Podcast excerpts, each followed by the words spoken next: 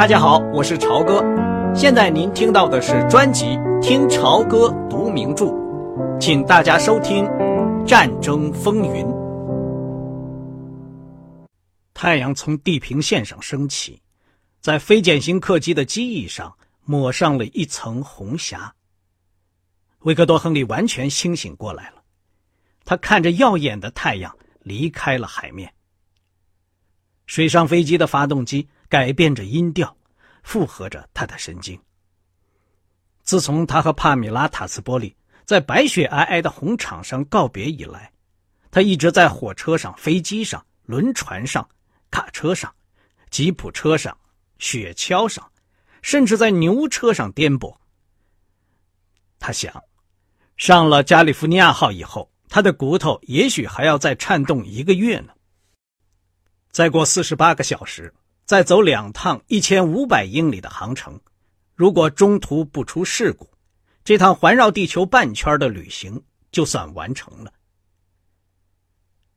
太阳转到侧面去了，这个弯拐的幅度很大，他在座位上身子都没有倾斜。一道粉红色的光线从飞机另一边射来，落到他的腿上。帕格离开座位，走进前面的厨房。侍者正在那儿打鸡蛋。埃德·康纳利有空吗？我想跟他谈谈。侍者微微一笑，对标着驾驶舱字眼的门打了个手势。这位海军军官和机长在海岛上的旅馆里一起吃过饭，他们曾经同住过一个房间。在布满仪表的驾驶舱里，发动机的声音要大得多。有机玻璃的机窗外面，浩瀚的紫红色海水和金蓝的天空一望无际。机长是个脸上长着雀斑的健壮的汉子，他身穿衬衫，头戴耳机，有点奇怪的看着帕克·亨利。早上好，艾德，咱们怎么往回走了？康纳利递给他一份电报，黄色的电报纸上用红墨水写着印刷字体。太平洋总司令部港口通电，普通明码引号，珍珠港被空袭，不是演习。去引号，停泊处炮火猛烈，建议你重返威克岛，弄清情况。你看新鲜不新鲜？机长摘掉海绵橡胶的耳机，挠着红色的卷曲的头发。你相信真有这回事吗？我一点也不怀疑。维克多·亨利说：“真是他妈的！老实说，我可没料到他们来这一手，进攻珍珠港，这可便宜不了他们。但愿如此。不过往回飞是什么意思，艾德？我估计他们大概也会去轰炸中途岛的。哦，这么说，他们也许照样会去轰炸威克岛的。威克岛平静无事，我刚和那儿通过话。”维克多·亨利回到他的座位上，他感到激动，可是一点都不惊讶。到底来了，他想。在战争的慌乱期间，司机偷袭一下珍珠港，这些没有脑筋的亚洲人想耍捋顺口的老把戏了。不过这一次，他们到底是把脑袋钻到绞索里来了。一九四一年的美国可不是一九零四年的沙皇俄国。太平洋总司令部的电报中，那句不是演习的话不断的纠缠着他。对处在战争戒备状态的舰队，竟说出这种话来，真是愚蠢，准是哪个低级的报务员给加上的。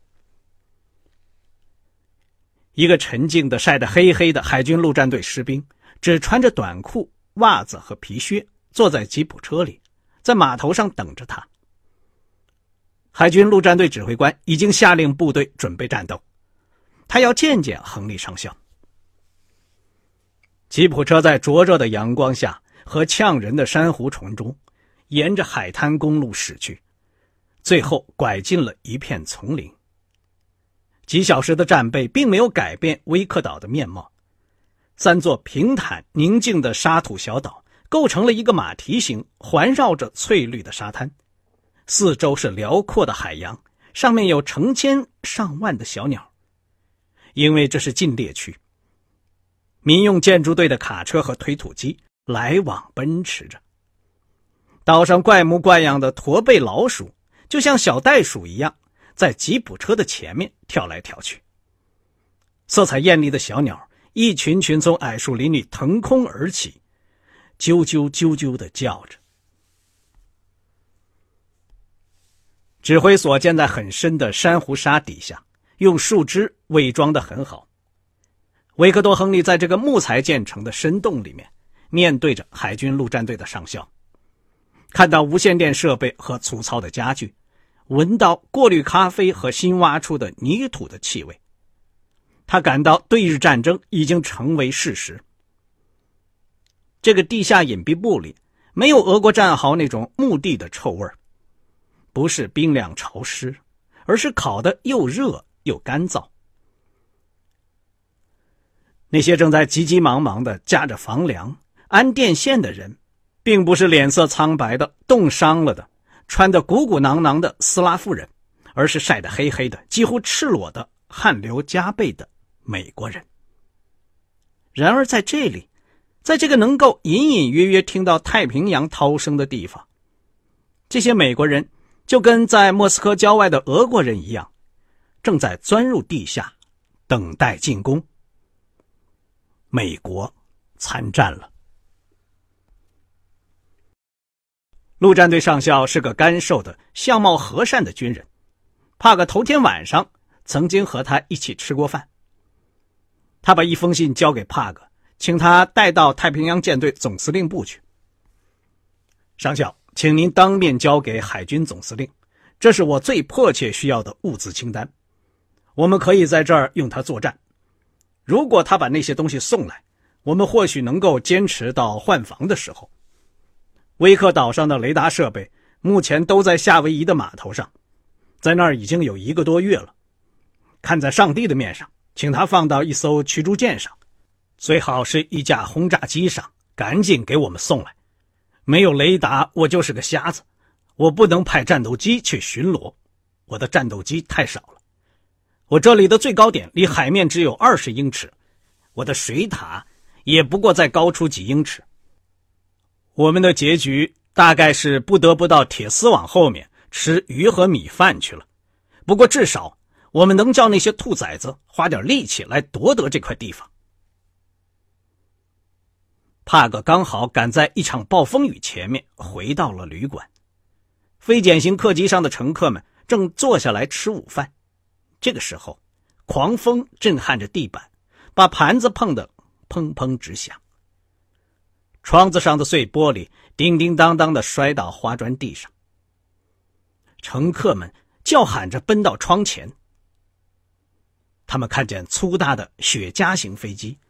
花哨的丛林保护色上涂着橘红色的圆圈，在雨中一闪而过。帕格看见他们的双引擎和双尾翼，黑烟和大火已经从礁湖对面的机场上腾起，紧跟着又是一阵爆炸和更大的火光，更浓的黑烟。帕格经常看到轰炸，但是这次袭击。随心所欲的摧毁了美国的设施，还是把他气得发昏。肆意轰炸的轰炸机在雨里显得模模糊糊，不断的在小岛和岛礁湖上空交叉着飞来飞去。发动机发出震耳欲聋的轰鸣，他们只遇到了零零落落的高射炮火。不一会儿，一队轰炸机。径直向泛美航空公司的所在地冲过来，这正是维克多·亨利一直害怕的事情。非典型客机一旦受到攻击，就会使他陷入绝境，他的战争生涯还没有开始就要告终了。不搭上那个大而醒目的银白色的攻击目标，他就无法离开威克岛。机群轰炸并扫射着旅馆。泛美航空公司的修配厂、码头以及无线电塔的时候，他们周围响起了一片凶猛的爆炸声和哗啦啦的墙倒屋塌的声音。旁边的一个汽油库发出可怕的轰然爆炸声，升起了一片银白色的大火，飞到天空，久久不散。乘客们钻到桌子底下，或者挤在墙角里，但是维克多·亨利仍然蹲在窗前，在驾驶员的旁边观察着。他们看见溅起的水柱逼近了水上飞机，他们看见飞捡型客机的碎片飞了起来。轰炸机的声音渐渐消失了，帕格跟着驾驶员跑上了飞机码头。艾德康纳利像个穿着衣服的猴子，冒着雨爬上了滑溜溜的水上飞机，使得机身一阵乱晃。帕格，上帝保佑！我看我们还能起飞。他们没有把油箱和发动机打穿，至少我觉得他们没打着。我现在就把乘客们从这个鬼地方拖走，以后再跟夏威夷打官司。乘客们急急忙忙的爬上飞机，飞捡型客机起飞了，而且飞了起来。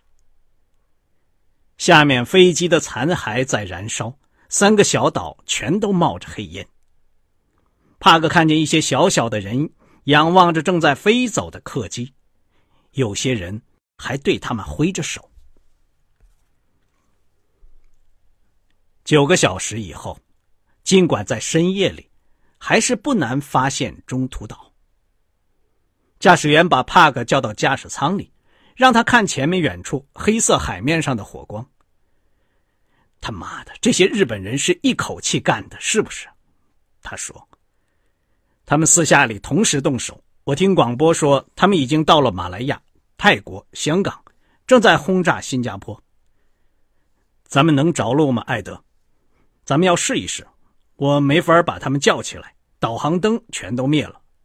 但是中途岛有好多地下油库，管他那儿烧的是什么，只要咱们着了陆，就能加油。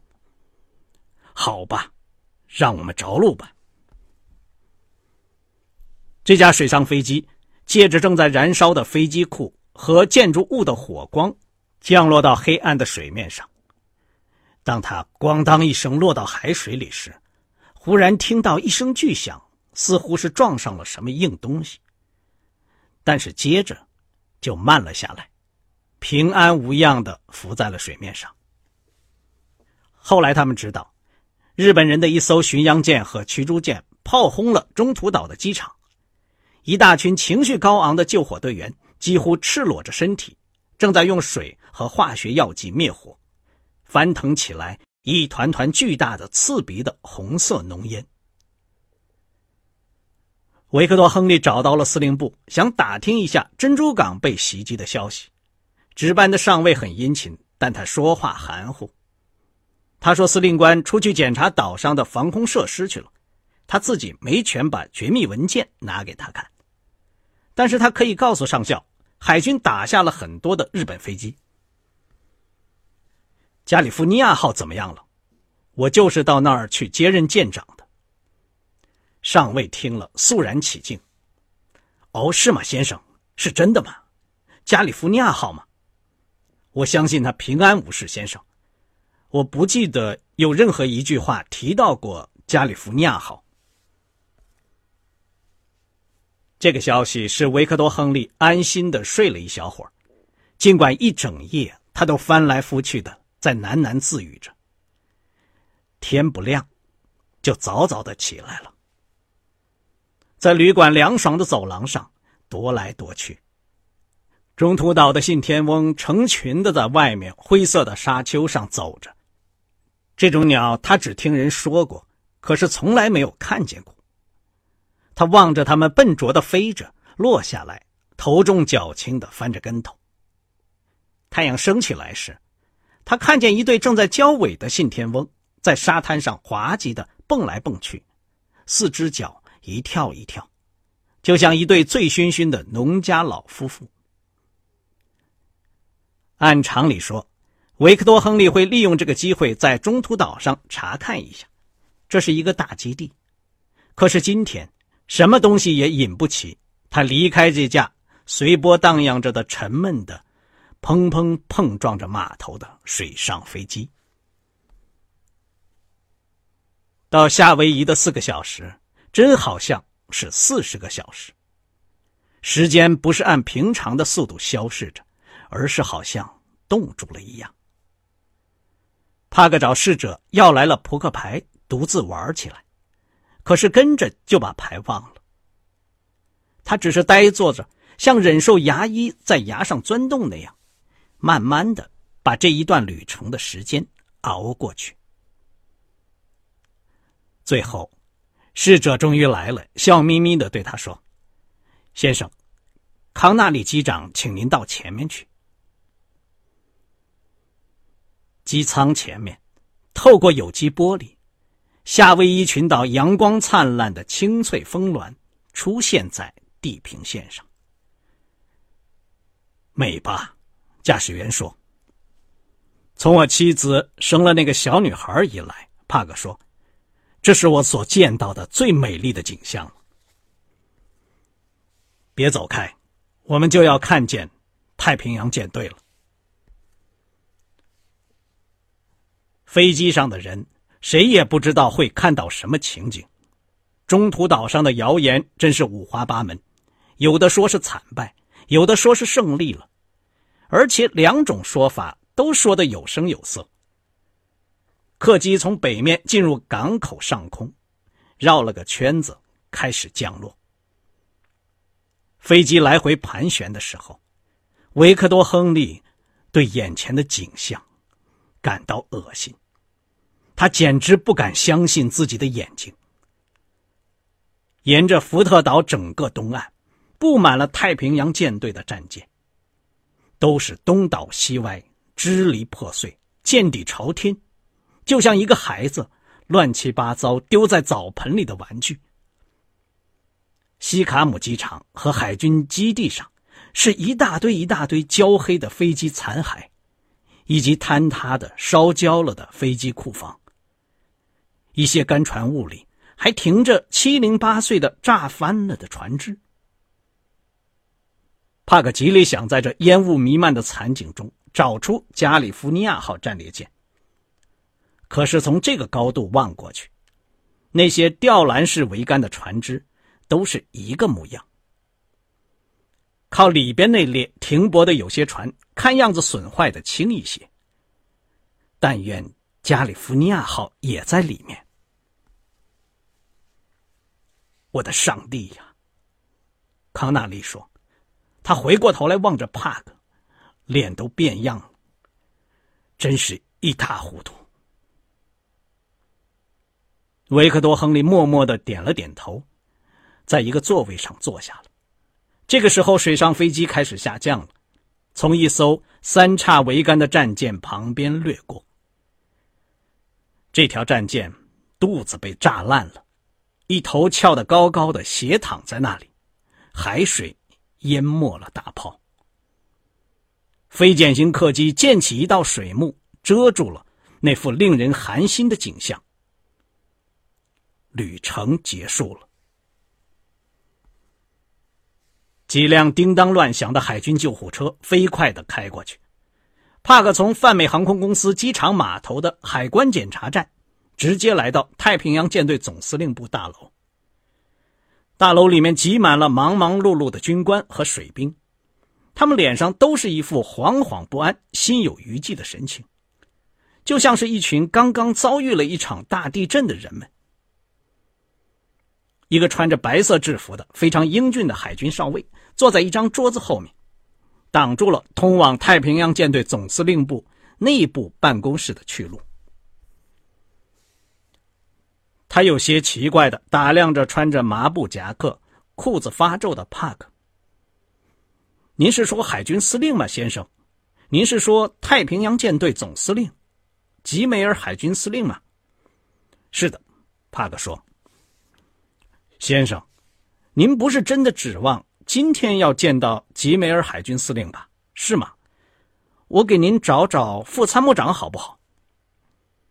请给将军通报一下，我是维克多·亨利上校。我刚搭非检型客机到这儿，给他带来了维克岛海军陆战队司令官的一封亲笔信。这位非常英俊的海军少尉，懒洋洋的朝一张椅子做了个手势，然后拿起了电话。您可能要等上一整天或者一个星期，先生。您知道眼下的情况？我只知道大概的轮廓。过了一两分钟，一个穿着定做的蓝制服的漂亮女人从门里朝外张望着。是亨利上校吗？这边来，先生。那个少尉盯着从他旁边走过去的维克多·亨利。仿佛这位上校又长出了一个脑袋。走廊里，太平洋舰队总司令部的高级军官的办公室都敞着门，从里面传出激动的谈话声和打字机的嗒嗒声音。在一扇高高的门前，一个海军陆战队士兵严肃的行了个礼。这扇门上装饰着四颗金星和一个海军军徽，上面用金字标着。太平洋舰队总司令。他们走进了一间镶着护墙板的接待室，那个女人打开了一扇沉重的、打磨的锃亮的硬木木门。将军，亨利上校来了。